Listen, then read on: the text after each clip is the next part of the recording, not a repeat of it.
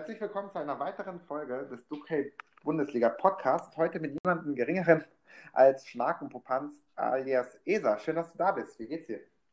Gut, danke. Freue mich dabei zu sein. Sehr schön. Du bist übrigens auch wieder einer der äh, älteren Eisen, sowohl in der Liga als auch ähm, vom Geburtsjahr, sage ich mal. Und kommen wir erstmal ein bisschen zu dir. Ähm, ich weiß, dass du auch aus dem Ruhrport kommst. Ähm, Im Prinzip. Äh, Im Prinzip ist übertrieben. Also da würde ein Düsseldorfer meckern, wenn du das okay. hier. Es ist das Rheinland, um genau zu sein. Okay, das Rheinland, genau. Und ähm, das heißt, äh, Retze und Lumi hast du, glaube ich, auch schon mal kennengelernt. Die wohnen ja auch bei dir um die Ecke. Genau. Und der Truck ist auch, glaube ich, nicht allzu weit. Falls er äh, sich das anhören sollte, schönen Grüße an der Stelle an unseren Serienmeister. Und ja, du lebst schon ziemlich lange dort, oder? Ja, ja, doch. Ich bin hier in der Gegend aufgewachsen und äh, war mal zwischenzeitlich in Berlin auch und dann wieder zurück äh, nach Düsseldorf zu kehren. Wie hat dir in Berlin so gefallen als Station? Äh, ja, es ist wie mit anderen großen Städten so auch. Urlaub machen würde ich da gern, aber leben auf keinen Fall. nee, war nichts für dich, okay. Ja, so, so äh, zu abgefahren. Da mag ich okay. lieber Städte. Verstehe. Und ähm, beruflich, wie sieht es da bei dir aus? Ach, ich bin äh, ja an der Uniklinik in Düsseldorf mhm. und ähm, bin als äh, Statistiker dort tätig, aber äh, der andere Teil meines beruflichen Lebens dreht sich um Musik. Also ich lege auch Musik auf und das ist so, hält sich so ungefähr die Waage, was ich so mache. Musik auflegen und Daten auswerten. Und äh, was für Daten wertest du aus? Äh, das sind biometrische Daten von äh, Patientendatenbanken für Studien, Doktorarbeiten, das sind so äh, neuropsychologische Tests, die wir mit den Patienten machen und Langzeitanalysen. Und ich bin dann der, der die Patienten testen, auswerten okay. und äh, in Studien dann verwursteln muss. Also sowas, wenn du jetzt überlegst, was der Herr Drosten an der Charité gemacht ja. hat, äh, dessen Daten basieren halt auf so Arbeiten, die ich theoretisch auch machen könnte. Ach krass. Dass du überlegst. Also und das ist mein Arbeitsfeld ungefähr, was der so macht. Ja. Der macht das halt für die Virologie jetzt äh, in Bezug auf äh, Corona und ich mache das zum Beispiel bei uns in Bezug auf HIV. Ach krass. Und ähm, da hast du es wahrscheinlich dann auch alles ein bisschen aus der Medizin, äh, medizinischen Sicht dann gesehen, oder? Die ganze ja, Corona-Zeit jetzt? Ja, klar, also das war eigentlich, so dumm sich das anhört, war das sehr spannend, weil ich da jetzt viel gelernt habe, wie man das so äh, äh, wie, wie das schön zerfleischt wird, wenn es im öffentlichen Interesse steht und ne, wie, wie mit Daten und Zahlen von Fremden umgegangen wird. Also, ja. Ne, die, wie die den Stichwort Luft zerreißen. Zeitung. Genau. Ja, genau. Also ich bin da immer ein bisschen auf der Seite der Wissenschaftler, aber mein Gott, äh, die Öffentlichkeit sieht das meistens anders. Deswegen. Und fandest du, ähm, der Bildzeitung wurde ähm, gut Paroli geboten oder hättest du da. Nicht genug. Ja, von, von, von gewisser Seite schon, aber ich hätte mir auch vielleicht von äh, ja, der Öffentlichkeit ein bisschen mehr Support für den guten Herrn gewünscht, weil äh, Wissenschaft funktioniert leider so, dass man halt Sachen vorausfindet mhm. und dann mhm. stellt man sie zum Diskurs vor und dann sagen andere, nee, sehe ich nicht so und dann verändert man die Sachen halt wieder. Ne? Und das hat er halt gemacht. Und alle ja. denken so, die Kinder dürften wegen ihm nicht in die Kita oder zur Schule, was natürlich leider nicht so ist oder zum Glück. Ähm, es ist immer so ein Sammelsurium aus Erkenntnissen, die man hat. Und ja. naja, ist halt irgendwie immer so ein schwieriges Thema. Und ich bin da halt eher auf der Seite der Wissenschaft, aber ich kann auch Menschen verstehen, die es kritisch sehen, weil ja. sie halt auch nicht immer alles kennen und alle Hintergründe wissen, weil die Sorge ja. macht sich jeder. Definitiv. Also den musikalischen ähm, Einordnen. Also Tja, was du gerne? Also wenn wir jetzt mal, äh, ich habe mit Rap-Hip-Hop angefangen, dank meiner mhm. mal äh, türkischen Wurzeln, türkischen Freunde damals so in der Jugend und dann habe ich mich in der Schulzeit mehr zum Gitarren, zur Gitarrenmusik weiterentwickelt, wenn man das so sagen kann. Ja, nein, nein, ach, so weit doch nicht. Ich meine eher so, was man so in bestimmten Bereichen als Indie äh, verschrien hat. Aber das ist ja sehr weitläufig. Also es ist jetzt nicht so, dass ja. ich. Äh, ich würde mich so vergleichbar zum Mako sehen, aber der Mako ist noch viel, äh, sagen wir mal, viel spezieller und besser aufgestellt als ich. Aber ich bin so ein, sagen wir mal, Mako-Light in Sachen. Marco ist ein gutes Stichwort. Darauf ähm, werden wir auf jeden Fall im Laufe des Podcasts nochmal zu, ähm, zurückverkommen. Auf dich und Marco. Da oh. habe ich auf jeden Fall ein paar Fragen. okay.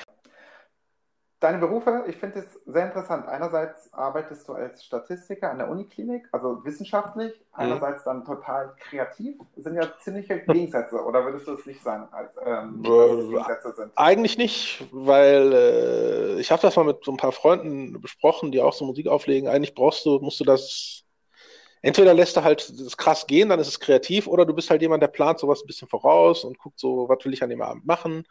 Und das ist dann mhm. auch ein bisschen ja, was heißt wissenschaftlich, aber das ist so ein bisschen, dann macht du halt so einen tierischen Kopf um die Dinge und überlegst halt, ah, wenn ich das jetzt spiele, hauen die dann alle ab oder finden die es gut? und, aber es gibt andere DJs, die sind da, machen was sie wollen, fahren ihr Ding und sind halt so ein bisschen auf sich selbst fixiert und das mhm. ist okay. Also ich bin da aber eben ein bisschen verkopft. Ich mache mir da immer Gedanken, wenn mein Song nicht gut gelaufen ist oder man okay. überlegt und die Leute haben irgendwie das nicht gefeiert, dann denkt man sich, scheiße, ey, hab ich da, jetzt hätte ich das spielen sollen, hätte ich die spielen sollen. Was legst du denn auf? Ja, also, es ist breit gefächert. Wir haben verschiedene Partyformate, mit denen ich jetzt hier mitgemacht habe in Düsseldorf schon seit Jahren. Also ich habe eine Partyreihe laufen, auf der läuft halt hauptsächlich angefangen von den 60s, 70s, Funk, Soul bis okay. äh, der heutigen Gitarrenmusik. Also so alles, was die äh, Sachen beeinflusst hat. Die Anfänge bis heute, aber dann auch Sachen aus den 80ern und 90ern. Also es ist breit gefächert, meistens auch für studentisches Publikum. Mhm. Privat würde ich sagen, würde ich mehr auch in die anderen Sparten mich auch antrauen. Also jetzt Hip-Hop und Elektro darf auch bei mir laufen. Also es ist nicht so, dass ich okay. da so streng fixiert bin. Und ja. wenn ich auch Hochzeiten auflege, ist das eh sowieso breit gefächert. Also da ist dann mm. da darf man alles. Und ich habe halt rote Linien. Vor allem je länger der Abend geht, wa? Genau. Und ich habe auch rote Linien. Ich äh, sage den Leuten dann immer, wenn ihr mich buchen wollt, bucht ihr auf keinen Fall jemanden, der dann für euch Helene Fischer spielen darf. Dann müsst ihr euch jemand Die Schmerzgrenze ist da. Also die roten Linien sind Helene Fischer und sagen wir mal die bösen Onkels oder so. so. Okay. Die Sphären wage ich mich nicht vor. Verstehe. Und ähm, weil du Studenten meintest, hast du auch schon mal auf so eine Semesterparty aufgelegt? Ja, klar, den Unis. Das ist dann so, die kennen die DJs hier aus dem Club und dann feiern die halt, weiß nicht, feiert der Feierbereich Biologie feiert eine Party oder Anfangssemesterparty. Ja. Und dann haben die eine Vorstellung, was für Musikstile laufen sollen. Und dann holen sie sich meistens einen Elektro-DJ oder einen Hip-Hop-DJ und einen, mhm. der Musik macht. Und dann hat man zwei DJs und die teilen sich das dann auf. Und dann legst du halt für 200, 300 Leute hier am Campus auf oder auch mal für größer. Das ist nett. Das ja. war während der Studienzeit cooles Taschengeld. Das hat äh, gut geholfen. Glaube ich dir. Ja. Und wie würdest du dich als äh, DJ selber beschreiben? Bist du jemand, der voll mit abgeht oder Nein. bist du jemand, der nee, voll nee. konzentriert am Set sitzt? Ach, nee, ich würde sagen, ich bin, äh, ich, ich, bin da eher so, mir ist das in den Schoß gefallen. Ich habe mich nicht drum gerissen, das zu machen und dann habe hab ich sich rausgestellt, ich mache das ganz nett, die Leute feiern das. Aber ja. ich möchte mich da nicht so in den Vordergrund stellen. Ich finde das irgendwie nicht so wichtig. Der, der, es gibt viele, die feiern sich selbst dabei und äh, aber nee, nee, muss nicht sein. Okay. Sag mal, möchtest du mal so deinen größten Fail als DJ erz, ähm, erzählen oder mal ausbauen? Oder? Ja, klar. Also, ja, was ist. Gut, äh, der Fail in dem, dem Sinne, ich habe mal aufgelegt bei uns hier im Club auf einer Party. Ja. Und dann äh, hat es irgendwie komisch gerochen und habe ich mir überlegt, was ist los, was ist passiert? Und dann kam plötzlich einer von den Gästen hin und meinte, hier in der Lecke, Ecke liegt ein Kackhaufen. was? Ja, ja, in der Ecke, in die, in die Ecke wurde geschissen. Ich weiß nicht, ob es jemand da hingelegt hat, ob es, ob es ein Statement gegenüber mir und meinen Künsten war oder nicht. Vielleicht, vielleicht war es auch eine Mutprobe. Also es gibt von Kraft den äh, Song hier, den Song Scheiß in die Disco. Ja. Wenn ich den auflege und die Leute wissen von dieser Story, wissen die natürlich, warum ich es tue, aber das ist, ähm, äh, ja, keiner weiß, wie es war. Eine Freundin von mir, die da war, nett, hat es dann aufgehoben und ins Nein. Ja, was soll man denn machen? Das, und dann habe ich versucht, das war kurz, also so sagen wir mal kurz vor zwölf, bevor es dann so richtig ja. ging. Aber keiner weiß, woher es kam, keiner weiß. Also es hat keiner die Hose runtergelassen. Ich habe darauf ja. hab mich versucht okay. zu erinnern. Aber das war das Skurrilste, was mir bisher passiert ist. Weißt du noch, was für ein Song oder was für eine Musikrichtung an dem Abend lief? Weiß ich nicht. Ich weiß auch nicht, warum, was ich davor und danach gemacht habe. Davor. Ich habe nur diese Szene in Erinnerung. Ich okay, kann mich an nichts anderes Entschuldigung, ich habe gerade richtiges Kopfkino. Aber es war, ist auch so ein kleiner Kellerclub, wo du äh, nicht, wo du, so genau, wo das sich nicht gut abzieht und wo du auch nicht siehst, wenn jemand sich in die Ecke stellt, was er da so genau tut. Also dann, yeah. aber ich kann mir nicht vorstellen, dass das jemand äh, aktiv da getan hat, sondern jemand hat es mitgebracht und als entweder um mich, zu, mich anzumachen oder den Club irgendwie hat es einfach dahin geworfen oder in die ja. gestellt. Also es war auf jeden Fall menschlicher. Es war wahrscheinlich menschlich. ja, ja. Oh Mann, klar. Schlimm genug. Aber ja, lieber Themenwechsel. Also das ist schon definitiv schlimmes, und schlimmes Erlebnis. Eines deiner schönsten Erlebnisse als DJ? Äh, meiner schönsten Erlebnisse war eigentlich, wenn ich das jetzt so zusammenfasse, genau. Wir haben mal auf äh, der Stammclub, auf dem, dem ich sieben Jahre hier aufgelegt habe, hat irgendwann geschlossen. Mhm. Und dann äh, war das halt der vorletzte Abend, bevor geschlossen wurde. Und ähm, die ganzen Gäste, die eigentlich Stammgäste waren, kamen eigentlich nur zu unserer Party und wollten nicht am letzten Abend da sein, weil sie halt meinten, dass Ach, cool. uns verbunden haben, ist damit für sie dann beendet und jetzt am letzten Abend müssen sie auch nicht mehr dahin, weil sie unsere Party und unsere Feier und was sie mit uns erlebt haben, feiern wollten. Und das war ein schönes Erlebnis. Es gab Kuchen und wir sind erst morgens um irgendwie, weiß ich nicht, halb zehn da raus. Das war ein schönes Erlebnis, weil irgendwie eine runde Sache. Da haben wir uns sehr gefreut. Cool. Ja. Und bist du nüchtern beim Auflegen oder bist ich du trink, auch dann Ich trinke nichts, wenn ich auflege. Okay. Weil ich will wissen, was ich tue. Ja. weil wenn ich dann, ich kenne Leute, die machen es, die können es auch gut. Mhm. Aber wenn ich dann irgendwie zu viel getrunken habe oder so, dann mache ich, wenn ich Mist baue, dann habe ich ein schlechtes Gewissen. Verstehe. Dann. Okay. Ein, ähm, wie sagt man, gewissenhafter DJ ist doch schön für die Party. Weiß man, was man trinkt. Ja, genau. Aber ist gut, auch günstig für die Clubs. ja. Bei den meisten hat man dann so einen Deckel und so und das wird dann, ne, viele nutzen das auch gerne aus. Ist auch okay. Also mhm. feiern können sollen sie es auch. Ne? Dann trinken die halt mal eben Abend für 70 Euro oder so Sachen, aber der Clubchef nimmt das dann auch meistens dann von der Gage oder so verrechnet ja. das dann schön zum Einkaufspreis natürlich. Aber es, manche machen es, ich kann es nicht. Verstehe. Ich weiß nicht, wie Mako das hat zum Beispiel. Muss ich ihn mal fragen. Der legt ja auch ein bisschen auf oder hat, ob er auch irgendwie dann währenddessen nichts trinkt. Da müsste ich ihn mal fragen. Ja, würdest du das machen? Ja, warum nicht? Und, und dann einfach mal äh, berichten, ja. wie es, äh, was für eine Antwort rauskommt. Ja, genau. Ja, weil das Witzige ist, Mako habe ich ja quasi unabhängig wir kennen uns ja irgendwie anscheinend unabhängig voneinander. Wir haben ja festgestellt, dass wir gleiche Freunde haben, als wir dann hier in 2K aufeinander getroffen sind. Das war ja. Musik ungefähr mögen. Äh, das war halt dann ganz witzig, weil dass er halt auch Musik auflegt und so. Das war schon ein cooles, äh, äh, eine coole Verbindung, muss man schon sagen. Okay, cool. Und wen habt ihr zusammen im Prinzip als Freund oder Freundeskreis aus der? Äh, er hat einen DJ-Kollegen in, in, in, in, in ah. und mit dem kenn, den kenne ich schon den kenne ich schon seit vielen Jahren? 15 ja. Jahren, 20 Jahren? Guck, da ist er doch. Ja, siehst du? Seit 15 Jahren, 20 Jahren kenne ich den Stefan und der Marco kennt den, glaube ich, auch schon ewig. Wen? Lang, ne? Hallo, guten Hallo, Abend. Marco. Hier ist Tim. Ste den, Ste den, Stefan, Mensch, mit dem, mit dem ich, äh, den ich schon seit 15, 20 Jahren kenne, der einen DJ-Kollegen aus. Ah, Steve Bascom.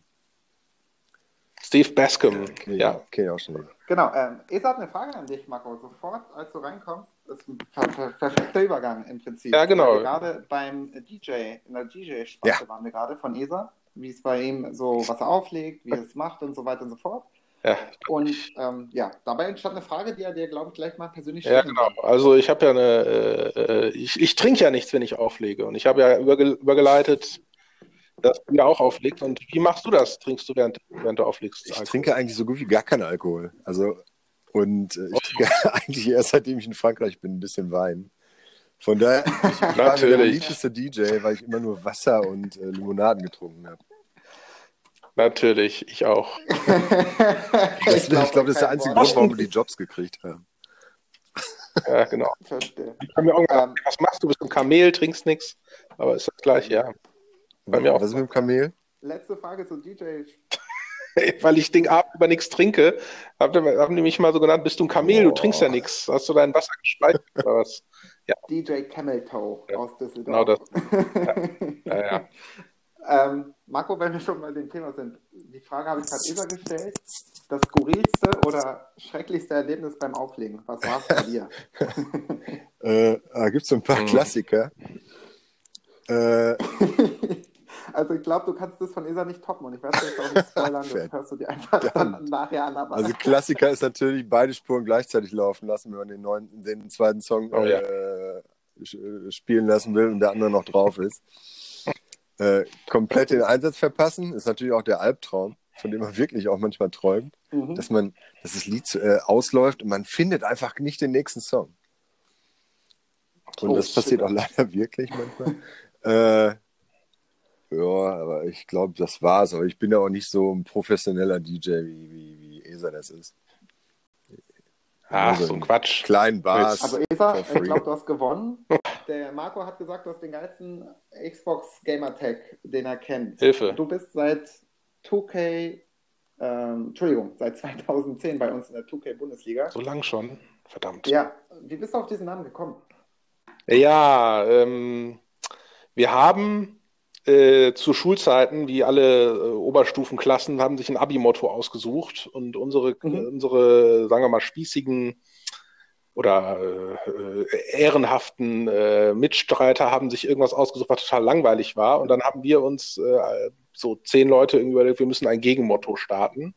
Ja. Und ein guter Freund von mir hat dann, äh, sehr guter Freund von mir hat dann das Motto irgendwie Schnakenpopanz 2000 auf den Weg gebracht keiner weiß, was es bedeutet, irgendwie alles und nichts und ähm, eine Zusammensetzung von zwei Wörtern halt, wahrscheinlich so Helge Schneider-Niveau im, im, Humor. Jo, ja, habe ich mir die Schnakenpopanz at Yahoo gesichert, weil wir brauchten ja auch eine äh, E-Mail-Adresse, über die wir kommunizieren und alles. Ja, und ja. dann habe ich gedacht, wenn ich irgendwo eine Liga joine, diesen Namen wird es wahrscheinlich oder irgendwas mache, dann das wird es nicht geben. Das kennt keiner, macht keiner. Und dann, ja, mhm. das ist so geboren. Das habe ich so durchgehalten. Das Schlimme ist, das haben dann auch mal andere mitbekommen und jetzt auch so durch die Liga, das, die Leute wissen, wenn dieser Name fällt, das fällt halt auch zurück. Das ist dann, jetzt weiß ich nicht von Schuld. Ja. Schämst du dich bei uns 2K Bundes, äh, in der 2K-Bundesliga zu sein? Genau. Einer, wenn man Schnakenpuppe googelt, kommt man wahrscheinlich auch nur zu mir oder so, weil es gibt halt sonst nichts. Es ist unverkennbar irgendwie. Das ist, das ist unpraktisch. Google-Treffer 2. Mhm, ja. Ich habe drei. Und zwar die ersten zwei sind von der Foot-Liga. Genau. ja. Und der dritte ist dann äh, die 2K-Bundesliga. Stark. genau, das weiß man sofort, das bin ich. Man gar keine andere. Sehr schön. Ja, das ist der Hintergrund. Ähm, aber ich habe es auch nie abgelegt. Ich wollte auch nicht irgend so, als ich jetzt zum Basketball kam, irgendwas mit Sir Charles Barkley 95 oder so nehmen. Das wäre auch irgendwie, das hätte nicht gepasst. Ja, Bevor wir gleich nochmal zu euren Teams kommen, ähm, oh ich finde es total cool, euch beide hier zu haben, weil ich finde, ihr schön. seid auch ähm, zwei Personen, die, ja, schön auf jeden Fall, die sich ja politisch auch immer wieder äußern oh. in den sozialen Medien. Ja. Und äh, ihr habt auch eine Meinung und ähm, die will ich jetzt auch gar nicht im Prinzip besprechen. Aber ähm, weil du selber meintest, ähm, Isa, du hast auch türkische Wurzeln. Oh je. Hast du noch Familie dort drüben? In, ja, in der Türkei? Väterlicherseits ist der meiste Teil der Familie dort. Mhm. Auch eine Tante von mir mütterlicherseits, aber ein großer Anteil ist auch in Deutschland, hier in der Region bei uns. Und ja. ich bin leider, es wird leider jetzt ein bisschen politisch, aber in den letzten Jahren, seitdem das so eskaliert ist, politisch ein bisschen ja. dort, bin ich auch nicht mehr dahin gefahren, weil ich das nicht, ich kann das nicht mit ansehen, in das Land zu fahren, ja. zu sehen, was da so passiert. Das kann ich irgendwie, das konnte ich, ich war letztes Mal 2013 dort und da mhm. war ich da, während diese Proteste dort losgingen, genau an dieser, äh, in den Mai-Protesten waren wir in Istanbul ja. und dann ging es los. Ach krass. Gezi-Protesten. Ja. Haben wir auch irgendwie Tränengas abbekommen und waren direkt an diesem oh Taxiplatz und so. Aber wir haben jetzt, ich war mit einer Freundin und zwei Freunden da, wir haben jetzt nicht, wir wurden jetzt nicht irgendwie malträtiert oder so, aber wir haben es mitbekommen. Und dann habe ich Krass. gedacht, äh, nee, das, das kann ich mir nicht geben, diesen Unrechtsstaat sozusagen. Und seitdem bin ich nicht mehr reingefahren. Hast du Diskussionen mit deiner Familie dann darüber? Oder? Die sind auf meiner, die sind mein, das Schlimme, ich kann das ja offen sagen. Ja. Wenn Facebook-Posts meines Vaters wahrscheinlich gescannt werden, würden sie ihn wahrscheinlich da behalten. Also es ist schon klare Anti-Erdogan-Linie, die meine Familie fährt. Und äh, hm. es ist alle durch die Bank weg sind äh, dagegen und zeigen das auch offen. Und das kommt nicht von ungefähr. Also meine Meinung, glaube ich, ist da auch ein bisschen familiär geprägt, aber ja, ja das ist da schon eindeutig, sage ich mal, unsere äh, Position mhm. zu diesen Themen. Deswegen. Aber es ist ja nur nicht nur jetzt das Thema Türkei bei dir, oder in dem Fall eure Gemeinsamkeit war, ihr habt ja beide unterschiedlich Posts zu den aktuellen Ereignissen aus den USA mit George Floyd gepostet. Mhm. Gab es oder gibt es in der Türkei darüber auch, ähm, also es gab ja so eine weltweite Bewegung, jetzt am, beispielsweise jetzt am Wochenende in Berlin gab es mhm. 15.000 Menschen auf der Demonstration. Ich weiß nicht, wie es bei euch im Rheinland aussah, beispielsweise. Düsseldorf hatte auch eine große Demo hier. 20.000 waren angeblich in Düsseldorf versammelt. Ich weiß es nicht. Ich ja. war da nicht gegen. Ich hatte sonst, wenn ich jetzt, ich hatte leider was vor, aber sonst hätte ich das auch gemacht. Mhm. Ähm, hier ist auch viel mobilisiert worden. Fand ich auch gut. Also, Und in Frankreich? Ähm, also ich war letzten Montag, glaube ich, auf einer Demo, wo offiziell äh, von Polizeiseiten 20.000 gemeldet wurden, aber es waren mit Sicherheit doppelt so viel. Ja, und Samstag waren auch nochmal zwei verschiedene. Aber hier gibt es nochmal einen anderen Hintergrund, ähm, weil es, äh, hier gab es vor ein paar Jahren genau, also einen sehr ähnlichen Fall, wo, wo People of Color? Genau, äh, so auf diese Art umgebracht wurde und seine Schwester halt seit Jahren klagt, äh, dass der Fall neu äh, aufgerollt wird, weil die Polizisten natürlich freigesprochen wurden. Und jetzt diesen neuen, diesen Fall George Floyd hat sie halt zum Anlass genommen, ähm, da eine Demo zu starten, die natürlich auch verboten war, wegen der Corona, äh, mhm. wegen den Corona-Maßnahmen. Äh, aber das zusammen hat er, glaube ich, zu so einer großen äh, Sache geführt. Und ähm, das war schon äh, beeindruckend. Ist der denn auf die gleiche Weise umgekommen? Ja. Äh, also ich, ich meine, Floyd genau mit dieser Fixierung auf, und allem? Ich glaube, er wurde auf jeden Fall erwürgt, ob jetzt äh, einer auf ihm kniete oder so. Also Boah, irgendwie sowas in der Art. Hilfe. Er wurde nicht erschossen oder sonst was. Okay. Ja. Krass. Habt ihr mitbekommen, was die deutsche Basketballliga sich für ein Pokal geleistet hat? ja, ja zu dem, klar. Zu dem ganzen Thema? Natürlich. Was sagt ihr dazu als Außenstehender? Marco, sag du mal zuerst, bevor ich dann. Sie haben sich ein Vorbild genommen an der größten Franchise der Welt, äh, den New York Knicks. Und das ist, Natürlich. Das ist ein guter Rat. Ganz schlimm. Das, das, das ist ein Stichwort, ja. Also, dass, dass er sich dazu nicht, dass die sich so positioniert haben, das ist echt sehr traurig. Muss ich auch nochmal sagen, ohne die Knicks direkt mhm. diskreditieren zu wollen, aber das ist schon sehr traurig. Sowohl die deutsche Basketballliga als auch so eine Franchise wie die Knicks, die ein Signal setzen ja. können damit, ja. ziehen es lieber vor, äh, sich da aus der Affäre zu ziehen, um sich halt nicht mit den Granden, die in anderen politischen Segmenten stecken. ich glaube, sie war auch die einzige Franchise, ne? die es nicht gemacht hat. Ja, die einzige. Die zwei, einzige. Wer noch? Wer noch? Außer die. Also, Basketball auch? Ich dachte in der NBA. Also ich, hat, ich hatte gelesen, dass sie die, die einzigen waren, aber äh, keine okay. Ahnung. Aber man muss halt wissen, dass äh, äh, James Dolan, glaube ich, auch Trump-Supporter ist. Und, Natürlich. Äh, ja. Überraschung. Von daher weiß man, wo man ist. Damit habt ihr so ein bisschen meine nächste Frage ein bisschen weggenommen. Und zwar ähm, bei den Suns gibt es ja den Coach, Monty Williams. Ja. Der hat ein ziemlich gutes Statement verfasst, wie ich ja, fand. Ja, fand ich auch also sehr gut. Es wurde zumindest auch von der Presse auch so betitelt und dann als Pendant im Prinzip die Knicks die sich da ähm, enthalten haben, wobei ich gelesen habe, dass die Spieler und Mitarbeiter ziemlich wütend sind. Natürlich, und, ähm, klar. Und da bin ich mal gespannt, ob es noch weitere Konsequenzen bzw. Aktionen nach sich ziehen wird. Genau. Eure Teams sind nicht bei diesem finalen Turnier dabei, oder? Doch, doch, doch, doch, die Suns, äh, wir halten es wie mit Dumm und Dümmer, äh, there's a chance. und äh, auch wenn es 0,00002 Prozent sind, dass die Suns in die Playoffs kommen. Aber ich glaube, das System liest es halt nicht anders zu. Wenn du halt eine mathematische Chance hast, dann musst du die teilnehmen lassen. Ging es da, ging's da Record eigentlich? Irgendwie... Weil ja irgendwie 13 aus dem Westen ja, ja, ja. und nur 9 aus dem Osten oder so. Genau. genau. Okay. genau. Je nachdem, wie groß die Chance ist, noch in die Playoffs zu kommen mit ja. den restlichen Spielen, mathematisch lassen die es halt zu. Und wenn die nur neun, also irgendwie 72, 73 Spiele soll dann jedes Team haben. Und wenn du nur vier, vier oder fünf Games back bist aus dem achten Platz, äh, kompliziert. Aber auf jeden Fall ist die mathematische Komponente entscheidend, ob du mitmachen darfst oder nicht. Also nicht, ich hatte mich auch gewundert, warum 13 und 9, aber das ist der Hintergrund. Und bei den Wizards war die auch gegeben? Das hat ich mich glaube schon. Gewundert. Ich glaube schon. Ich weiß es nicht. Ich ja, weiß es nur für die Suns, so schlecht, ich. weil ich mich. nein, nein, die, haben, die stehen auch nicht so schlecht. Trotz all der Ausfälle haben die sich ja ganz gut gehalten. Und im Osten brauchst ja. du auch nicht so okay. viel. Genau. Nach wie vor. Nach wie vor.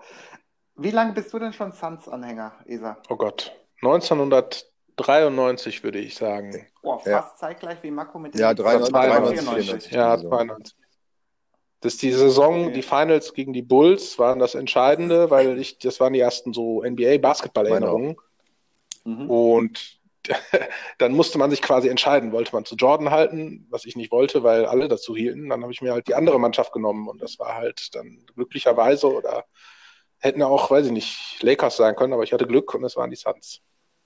Mit einem aufstehenden ähm, Charles Barkley genau. zu der Zeit. MVP gewesen in der Saison und auch in den Finals knapp verloren, wie man in der Doku ja gesehen hat. Wie fandest du die? Super, die Doku war gut. Nur ein bisschen unkritisch.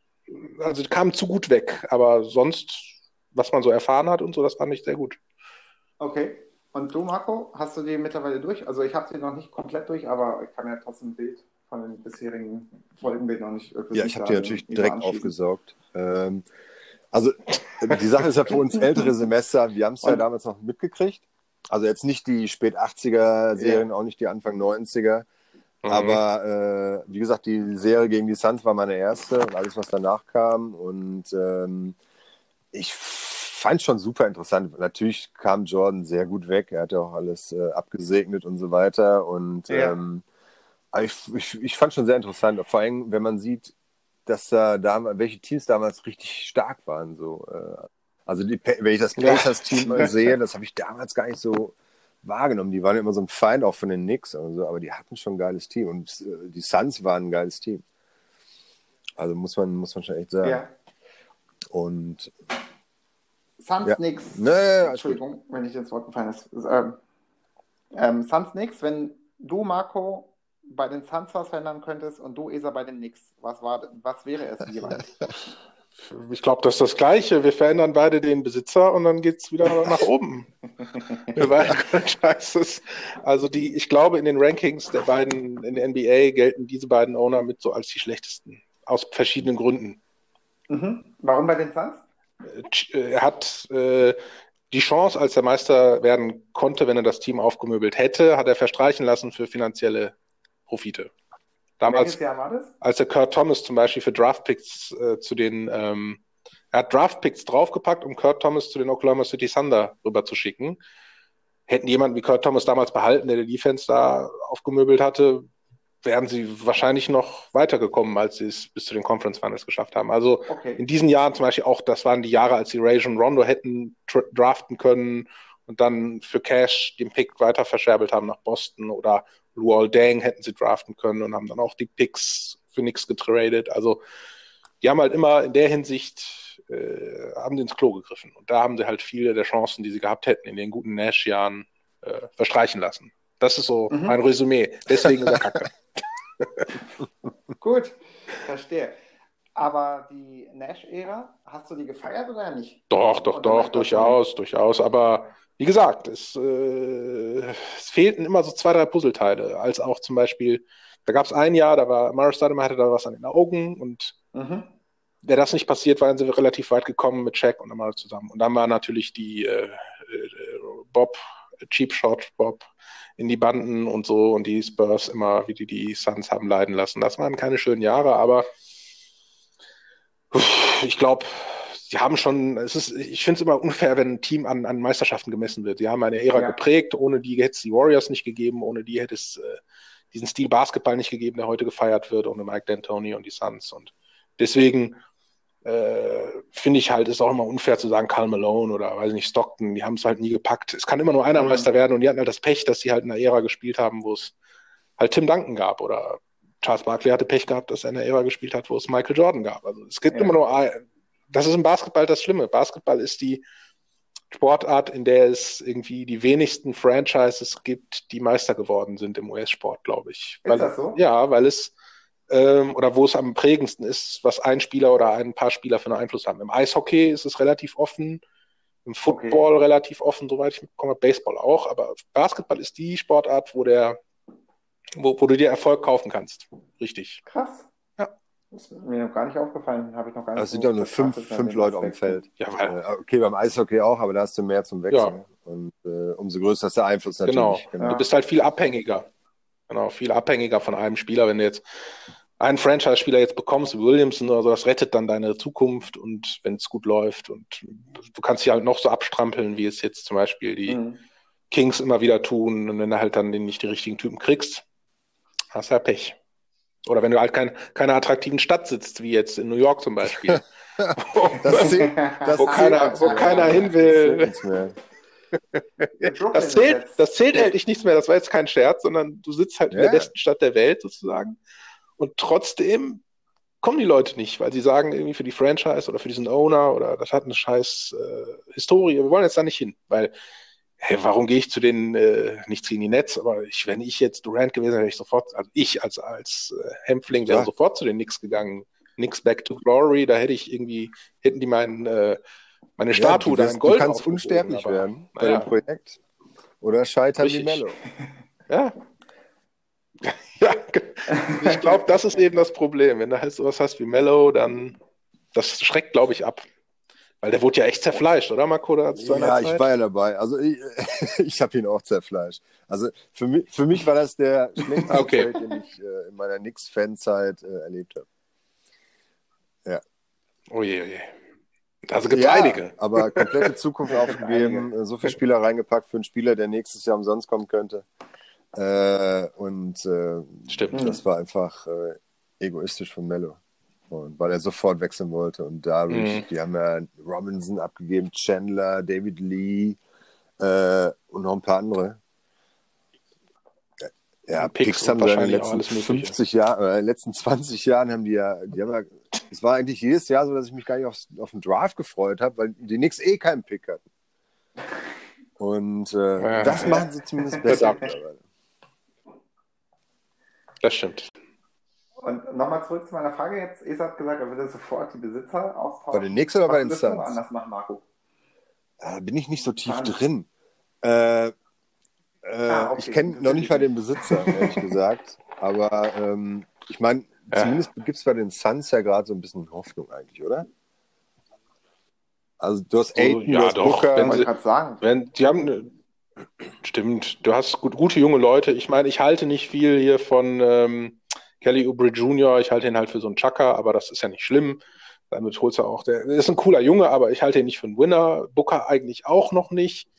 Aiton hat den richtigen Coach jetzt erwischt. Und eigentlich ist das eine runde Truppe, nur halt nicht gut genug, um irgendwie im Westen zu punkten. Aber die, die Truppe macht wenigstens Spaß zuzugucken. Also das ist wenigstens jetzt schon vorbei der Zeit, wo es, wo du mal nicht einschalten wolltest oder die gedacht hast, ist ja alles nur traurig. Die Zeit der Hido Tökolus und äh, äh, Josh, Josh Childress und äh, hast du nicht gesehen, Hakeem Warwick und so. Solche Leute Hakeem haben aber den Suns gestartet. Also die Zeiten sind vorbei. Ja, ja, die Zeiten sind vorbei. Ja, das, das war doch der beste Season-Start seit langer, langer Zeit, oder? Mit 7-0? Ja, ja. Haben die Suns oder so in der Art, genau, oder 7-1, 7-1, 6-1. Und dann, ja, Verletzung. Urintest. Genau, gab es Urintest. Der ist ja auch dämlich, der Typ, muss man so gestehen. Da kann man nicht irgendwie schönreden. Ich glaube es auch nicht, dass er das unbewusst gemacht hat, aber ich glaube, die sind halt nicht so schlau. Den gibt, sagst du denen, nimm das ein, das ist nichts Schlimmes, nimm die Pille ein, das hilft dir, ein paar Schmerzen weg und so, das gibt dir Kraft und dann macht er das und später, oh, ja, das war Doping. Ja, verstehe. so ein ein, eine Sache, auf jeden Fall, die ähm, in der 2K-Bundesliga auch immer wieder oh. ähm, auftritt, wenn äh, Sachen kommuniziert werden, hat es äh, Marco dich betitelt als den Lafontaine der 2K-Bundesliga, ja. immer in die Opposition geht. Es ist sehr einfach. Es ist sehr einfach. Man, keine Verantwortung übernehmen und immer meckern. Das ist die, das Credo der Opposition und der Linken. Man kann immer schön Sachen fordern, wenn man keine Verantwortung tragen muss. Deswegen ist es immer relativ einfach. Aber man macht es ja eigentlich auch, um, um, um den Oberen, also ne, euch zu zeigen, äh, dass man, dass man ja mitdenkt und dass man ja auch mitfühlt. Und es ist ja eigentlich ein Zeichen von, dass man involviert ist, ja. dass es einem nicht egal ist. Also ich meine es ja nie persönlich, sondern es geht eigentlich immer nur ja. um die Sache. Ich meine, du warst unter den ersten vier Picks, glaube ich, vierter oder dritter. Ja. Hast dir Kawhi Leonard als Franchise-Spieler geholt. Ja. Ähm, hast generell eigentlich eine coole Garde mit Fox, Leonard, Adams als Center und ähm, Alexander also auf dem Flügel, also der flinke Guard von den ähm, Oklahoma City. Aber dein heimlicher Star ist anscheinend Darren Derek Walton. Derek, Derek Walton Jr., bitte. Wer zur Hölle ist das? Weiß ich nicht. Ich habe den einfach gedraftet, weil er aussieht wie äh, hier Chris Tucker auf dem Bild. Ich gedacht, ich muss jemanden nehmen, der wenigstens cool aussieht.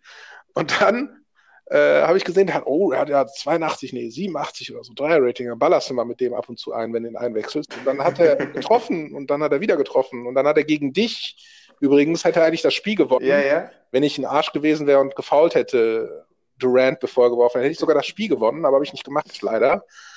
Und da habe ich gemerkt, der Typ trifft. Und ja, seitdem wechsle ich den in der zweiten 5 ein als Shooting Guard oder Point Guard. Und einfach aus Spaß, weil es halt noch Spaßsaison für mich ist, baller ich mit dem. Macht Spaß. Guter Typ. Gegen Denver hat er, glaube ich, auch den Sieg Ja, beschert. genau. Der, der trifft. Ja, ja, klar, der ist. Weiß ich nicht, ich, ich muss mal, äh, ich meine, die Game Faces sind alle nicht real, ne? So ein bisschen weiß man ja bei diesen Low-Level-Spielern, aber das sieht ein bisschen aus wie Chris Tucker. Das ist schon äh, cooler Typ anscheinend. Spielt kaum, wir waren- spielt kaum, aber egal. Wie waren denn deine Spiele gegen ESA diese Saison? Erzähl mal. Wie immer, hat Spaß gemacht. Wir labern halt mehr, als dass wir spielen. ja, Ja, irgendwann glaub, gewinnt jemand gewonnen, und dann oder? ist alles gut. ja, Ja, genau, ja, so wir teilen uns das dann Und, immer äh, friedlich auf und alles Nö, aber gut. immer, ich, ich hasse ja gegen Steven Adams zu spielen.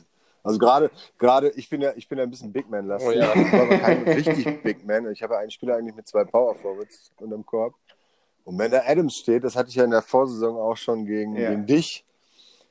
Und das Ja, ist halt ein kompletter. Äh, Zerstörer unterm Korb, ne? Und das macht so viel aus, du kriegst nichts gebacken. Ja. krass. Ja, deswegen habe ich ihn auch geholt, weil er mich so genervt hat. Ja, Damit er mich nicht wieder nervt. geil.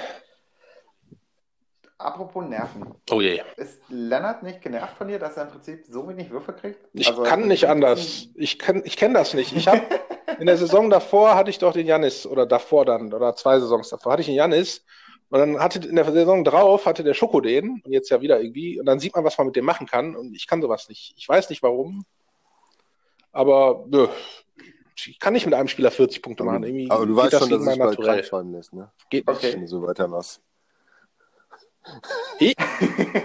Ach so. Nee, nee, nee, mach ich nicht. Auf keinen Fall. Ich weiß nicht, wie es dir ging, Marco, aber in, der, in den letzten Jahren fiel ESA immer durchs Doppeln auf. Du spielst gegen ihn, auf einmal wirst du gedoppelt, getrippelt. So richtig wilde Defense-Konzepte. Ja. Und wenn du dann sagst, ESA, machst du es bewusst? Nö. Also, ich weiß nicht, warum er doppelt. Mach ich nie. Keine Ahnung. Nie bewusst. Früher, früher habe ich es bewusst gemacht, muss ich zugeben, aber mittlerweile habe ich das ausgestellt in der Einstellung und du kommst trotzdem, weiß ich nicht, KI und hilft mir oder hilft mir nicht.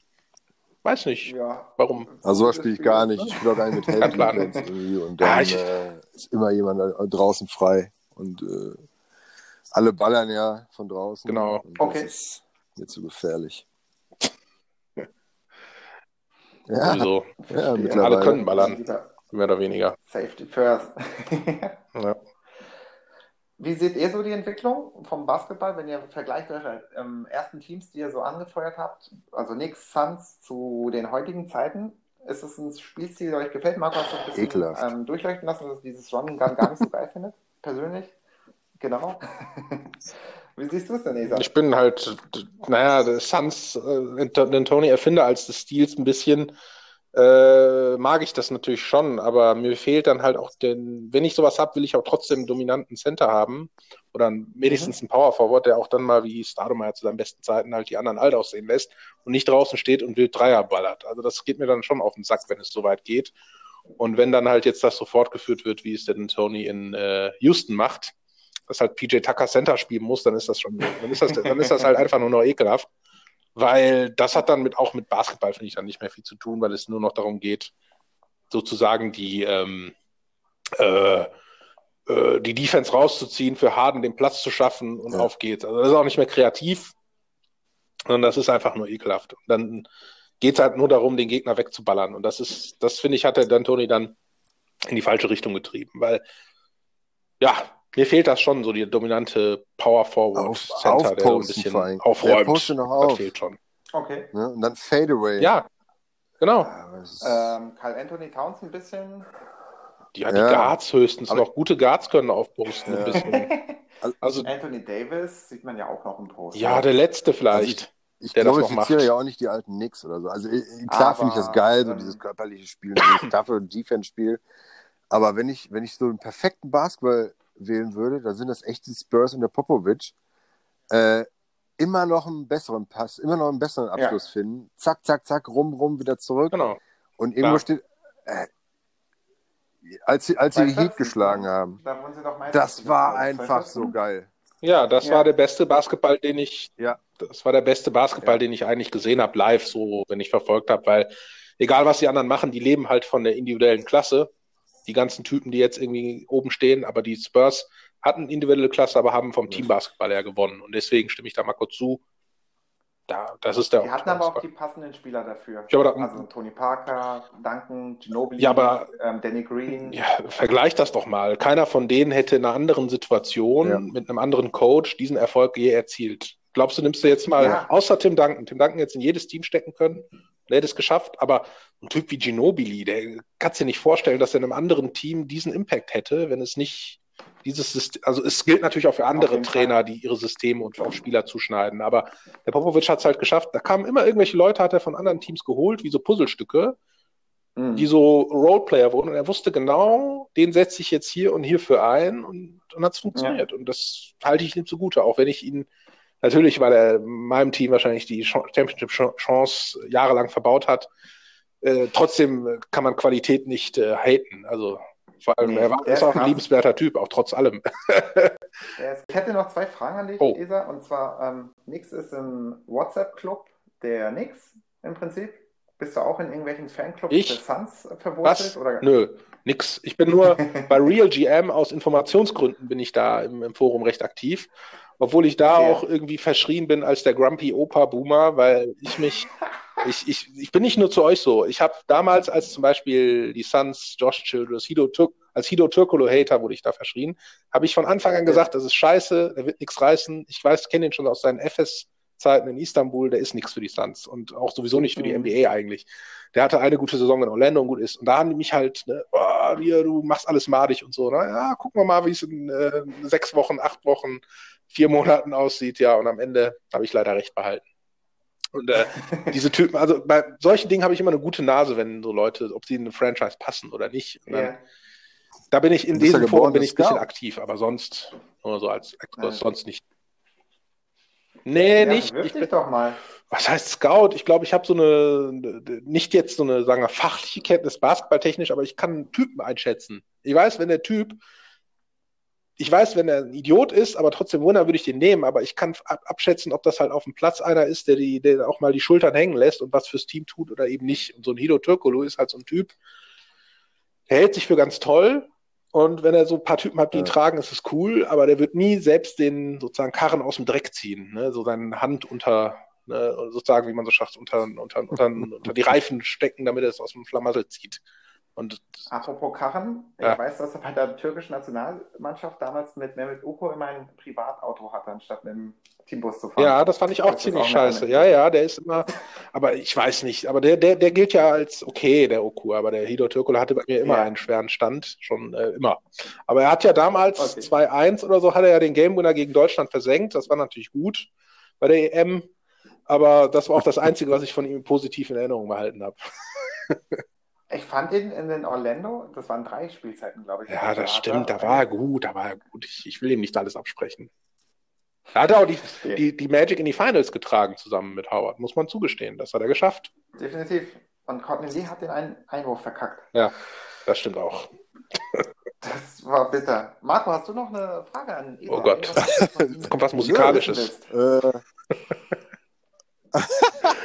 Warum ich seine Musikauswahl hate bei äh, Facebook oder so. Nee, wie, wie schätzen du deine Chancen gegen den nächsten? Ja, unbewusst. Ach ja, stimmt. Wir müssen uns ja noch. Ja, wir müssen uns erstmal darauf einigen, wer, wer die ersten zwei und die nächsten zwei Spiele gewinnt. Und dann können wir im Spiel 5 ernst spielen. Aber ich glaube, äh, die Suns scheiden vorher aus gegen ich weiß nicht. Nebi ist da noch dabei, sonst würde ich nicht sagen. Äh, okay, ich glaube nicht, dass klar. wir in die Finals kommen, bei aller Liebe.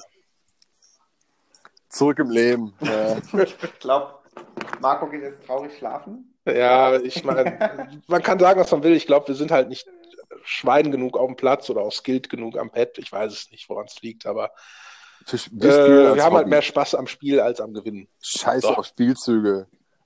So ist es. Das ist gut. Guter, gutes, gutes Wort. Gutes Wort.